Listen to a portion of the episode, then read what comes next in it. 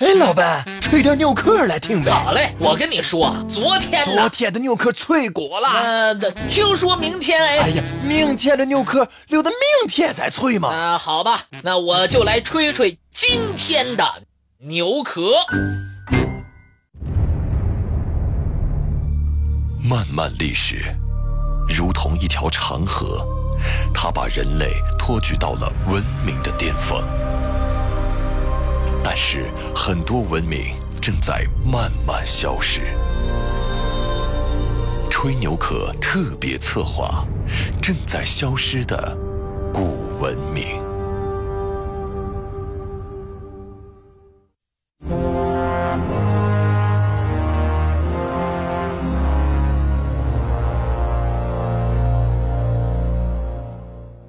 一百多年前。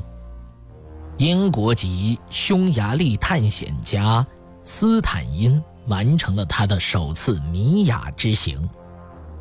当他向欧洲的同行展示他从遗址上挖来的那些精美的陶器、织物和木雕，以及大量的木板文书，并向他们讲述那些意外的发现时，尼亚，这个位于。塔克拉玛干沙漠南缘的古城，以它那辉煌的文明，震惊了整个世界。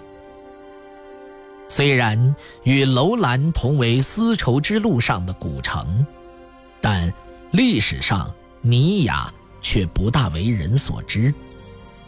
一是史书上并没有尼雅这一地名；二是尼雅的自然环境。较楼兰更为恶劣。不过，早在19世纪，生活在塔克拉玛干沙漠南缘绿洲上的人们，受到风靡新疆地区的探险潮的影响，已经开始前往尼雅遗址寻宝。正是这些寻宝人，将斯坦因的视线带进了掩埋于沙海中的尼雅遗址。在大沙漠附近的绿洲，斯坦因偶然发现了两块被小孩子当作玩具的木板，上面刻着罕见的去卢文书。斯坦因如获至宝，劝说村民带他走进了木板文书的发现地尼雅。从此，他的一生。便与这一个三世纪的西域古城结下了不解之缘。有人称他为19世纪最伟大的探险家，而大多数人则称他为丝绸之路上的盗贼和魔鬼。斯坦因和他的同行们的盗掘，使我们联想到中国历史上一个贫弱时代的屈辱。但，他留下的关于尼雅遗迹的大量笔记和出土文书，长期以来正是尼雅研究中最为重要的参考资料。当尼雅出土的汉文简牍为中国学术界所知后，著名学者王国维通过仔细的梳理，考证出尼雅。正是汉代西域三十六国之一的精绝古国。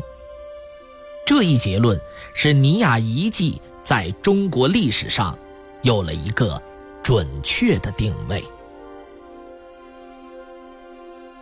红柳河，又名无定河、萨拉乌苏河，是北方地区著名的河流。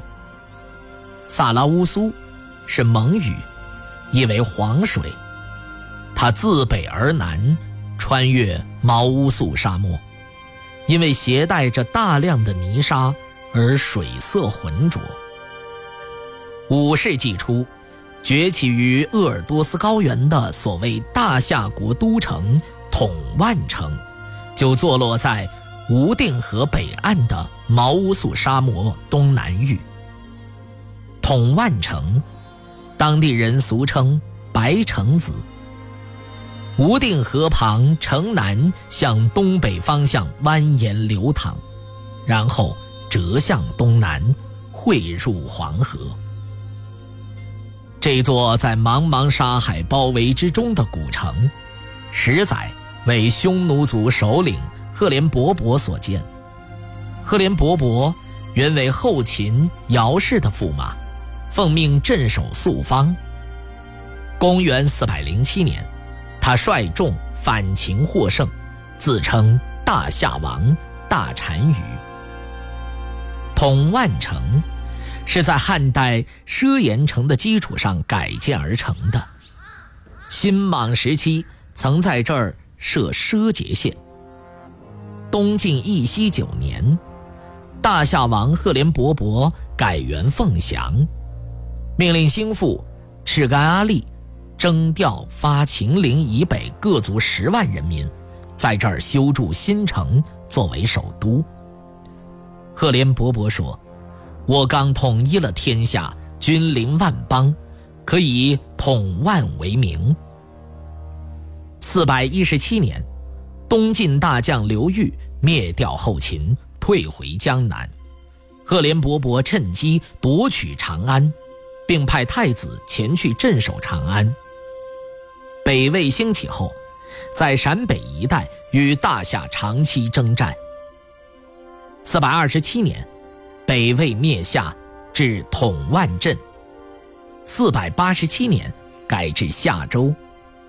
五代及北宋，这一带是党项羌族平夏部聚居区，经常和北宋发生冲突。为防止羌族头目聚城称雄。北宋下令毁城，并迁人民到银绥二州。